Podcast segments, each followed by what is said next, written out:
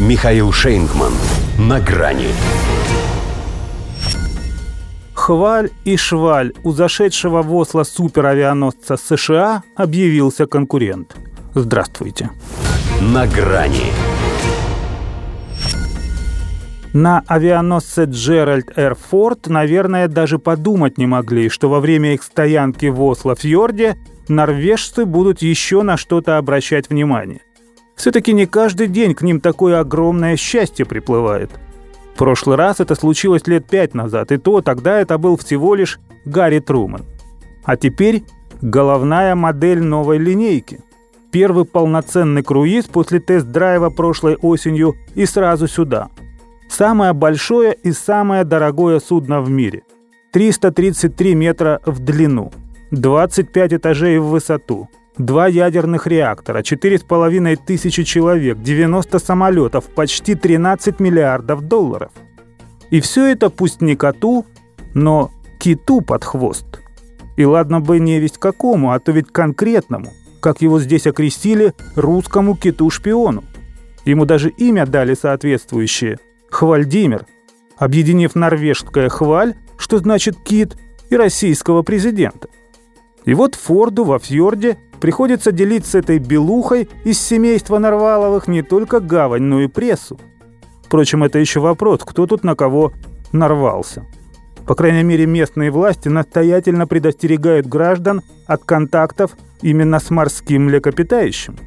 Правда, уже не потому, что по-прежнему считают засланным казачком, как четыре года назад, когда впервые увидели его в своих водах в сбруе, приспособленной под камеру GoPro со штампами Санкт-Петербурга. Реакция была такой, будто за белухой парашют волочился. Но сейчас-то опасаются прежде всего за ее здоровье. Уж очень это место рыбаками наводнено. Могут и задеть ненароком. Предусмотрительно – им бы еще подумать, что американская махина водоизмещением в 100 тысяч тонн рыбакам этим всю рыбу распугает. Надо же было умудриться припарковать ее здесь. Впрочем, норвежские лоцманы знают свое дело. Богатый опыт. С таким же рвением они прислуживали боевым кораблям еще того своего союзника – фашистской Германии. Власти и теперь не нарадуются на партнерство называют заход авианосца великой честью и благодарят за возможность потрафить гегемону. Этот визит, говорят, является важным сигналом о тесных двусторонних отношениях, сигналом доверия к коллективной обороне и сдерживанию. Хотя гостю у них лишь несколько дней перекантоваться.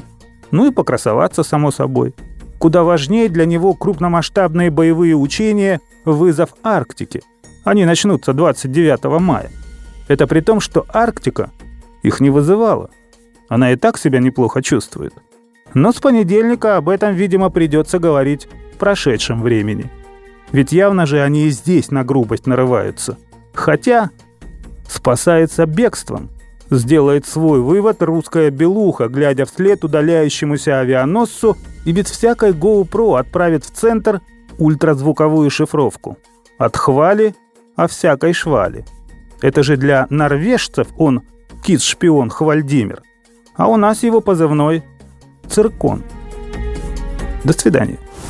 На грани с Михаилом Шейнгманом.